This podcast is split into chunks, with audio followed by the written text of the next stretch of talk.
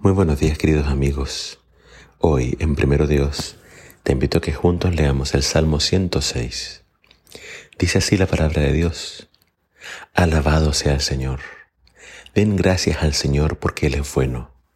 Su fiel amor perdura para siempre. ¿Quién podrá enumerar los gloriosos milagros del Señor? ¿Quién podrá alabarlo lo suficiente? Hay alegría para los que tratan con justicia a los demás y siempre hacen lo que es correcto. Acuérdate de mí, Señor, cuando le muestres favor a tu pueblo. Acércate y rescátame.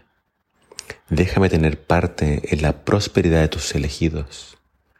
Permite que me alegre por el gozo de tu pueblo. Concédeme alabarte con los que son tu herencia. Hemos pecado como nuestros antepasados. Hicimos lo malo y actuamos de manera perversa. Nuestros antepasados en Egipto no quedaron conmovidos ante las obras milagrosas del Señor.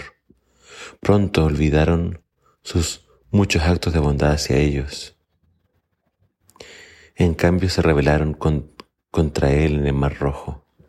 Aún así Él los salvó para defender el honor de su nombre y para demostrar su gran poder. Ordenó al Mar Rojo que se secara y condujo a Israel a través del mar como si fuera un desierto. Así los rescató de sus enemigos y los libertó de sus adversarios. Después el agua volvió y cubrió a sus enemigos. Ninguno de ellos se, salvó.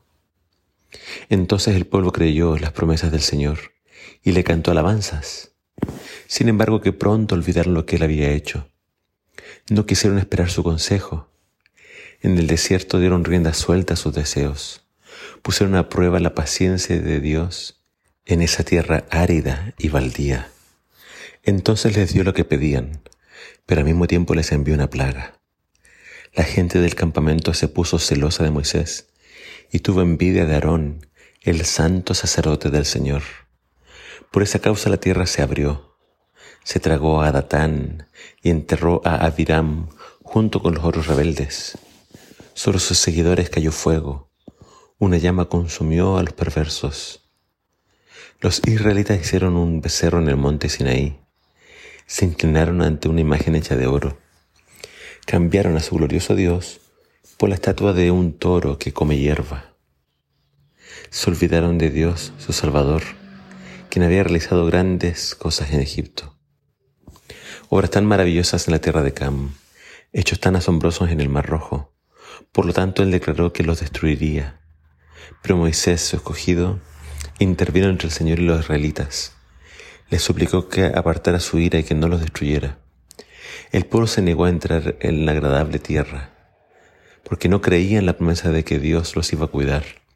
En cambio rezongaron en sus carpas y se negaron a obedecer al Señor. Por tanto, él juró solemnemente que los mataría en el desierto, que dispersaría a sus descendientes entre las naciones y los enviaría a tierras distantes. Después nuestros antepasados se unieron para rendir culto a Baal peor. Hasta comieron sacrificios, ídolos ofrecidos a muertos. Con todo eso provocaron el enojo del Señor. Entonces se desató una plaga en medio de ellos. Pero Fines tuvo el valor de intervenir y la plaga se detuvo. Por eso desde entonces se le considera un hombre justo. También en Meriba provocaron el enojo del Señor y le causaron serios problemas a Moisés Hicieron que Moisés se enojara y hablara como un necio. Israel no destruyó a las naciones que había en la tierra, como el Señor le había ordenado. En cambio los israelitas se mezclaron con los paganos y adoptaron sus malas costumbres. Rindieron culto a sus ídolos, y eso resultó en su ruina. Hasta sacrificaron a sus propios hijos e hijas a los demonios. Derramaron sangre inocente, la sangre de sus hijos e hijas al sacrificarlos a los ídolos de Canaán, contaminaron la tierra con asesinatos. Se contaminaron a sí mismos con sus malas acciones y su amor a los ídolos fue adulterio a los ojos del Señor.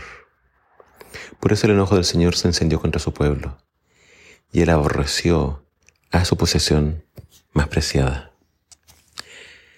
El salmo continúa, pero vamos a parar acá porque es un poco extenso. Pero ya te has dado cuenta del tenor del salmo.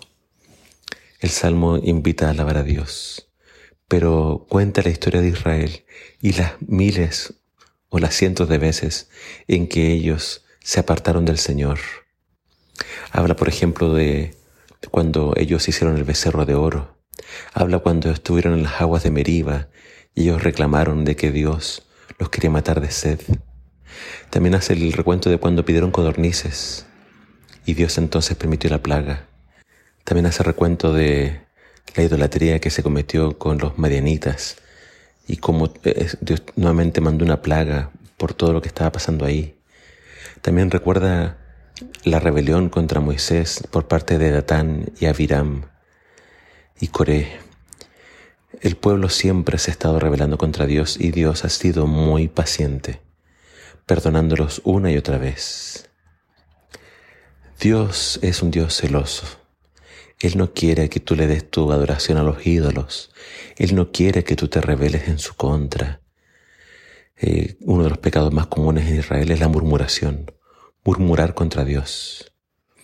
Pero vemos acá de que el samista pide eso. Señor, es cierto que siempre ha habido rebelión, pero también siempre ha habido un grupo de hijos fieles. Y el samista pide, yo quiero estar entre los fieles. Yo quiero estar entre los que reciben tus bendiciones.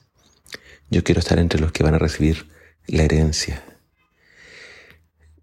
El mejor pedido que le puedes hacer a Dios es ese. Permanecer fiel.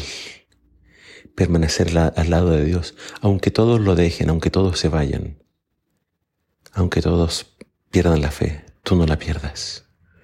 No dejes de alabar a Dios, no dejes de estudiar su palabra, y no dejes de obedecer. Dios va a venir a buscar un pueblo fiel y espero que tú estés entre ellos. Que el Señor te bendiga.